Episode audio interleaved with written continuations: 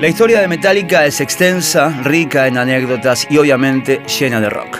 Este podcast es una adaptación en audio del libro Nacer, Crecer y Morir de Metallica, volumen 1, escrito por Paul Branigan e Ian Wingwood, editado en Argentina por la editorial Malpaso y realizado con permiso y colaboración de la misma. Parte 14. No Life Till Leather. Sin vida hasta el cuero.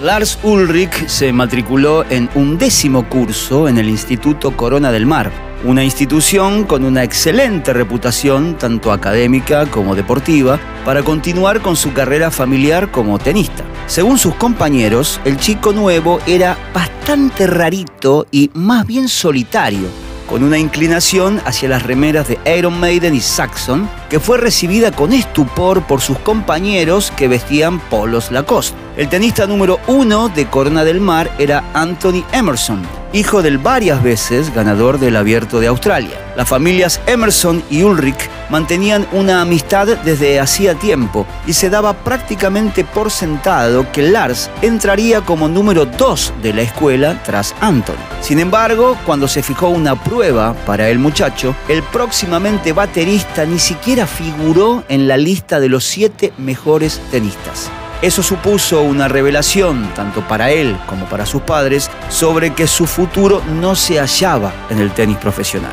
Casi al momento, Lars activó el plan B.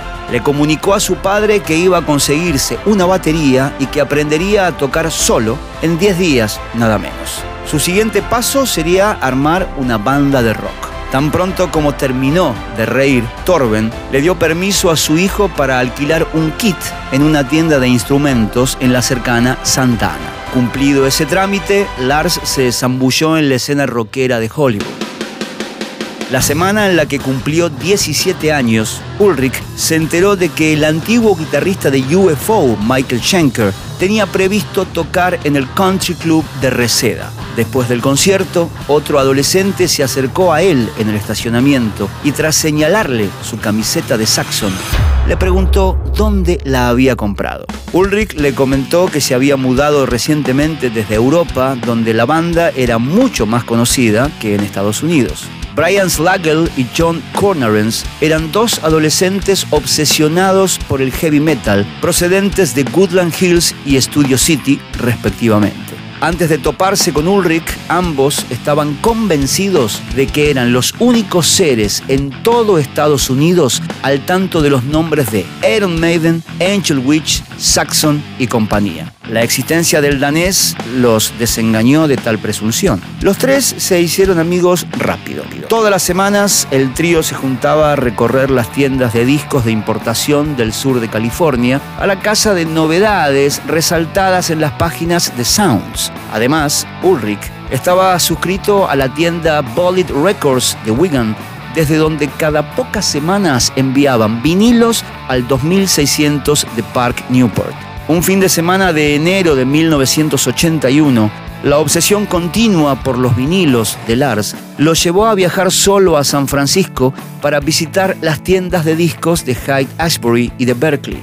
Mientras hacía sus compras en la Telegraph Avenue de Berkeley, un fan local del metal llamado Rich Birch se acercó al joven danés y le alabó su buen gusto por los parches que adornaban su campera de jean. Además, lo invitó a una fiesta que se celebraba en la cima de Strawberry Hill, en una isla del lago Stowe, en el Golden Gate Park. Ulrich acudió con retraso a la cita y se topó con unos 20 o 30 jóvenes lugareños que se sentaban alrededor de unos parlantes mientras sacudían con entusiasmo las cabezas al ritmo de Motorhead o de Budgie. Estos adolescentes, como le explicó Birch a Ulrich muy emocionado, eran los los maníacos del metal más devotos de la Bay Area, los defensores de la fe. Ulrich conoció ahí a Ron Quintana y los tres se sentaron para charlar sobre la escena metálica europea hasta el amanecer.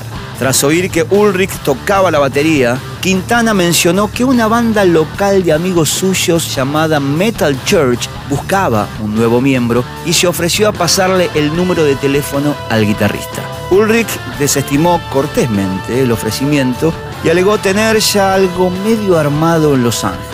Esa misma semana pondría el primer anuncio en la sección se necesitan músicos del Recycler. En el próximo episodio seguimos adentrándonos en la historia de Metallica en esta adaptación de Vorterix.com a un podcast del libro Nacer, Crecer, Metallica, Morir. Suscríbete en las redes sociales de Vorterix y en tu plataforma de audio preferida para recibir los recordatorios de cada nuevo capítulo.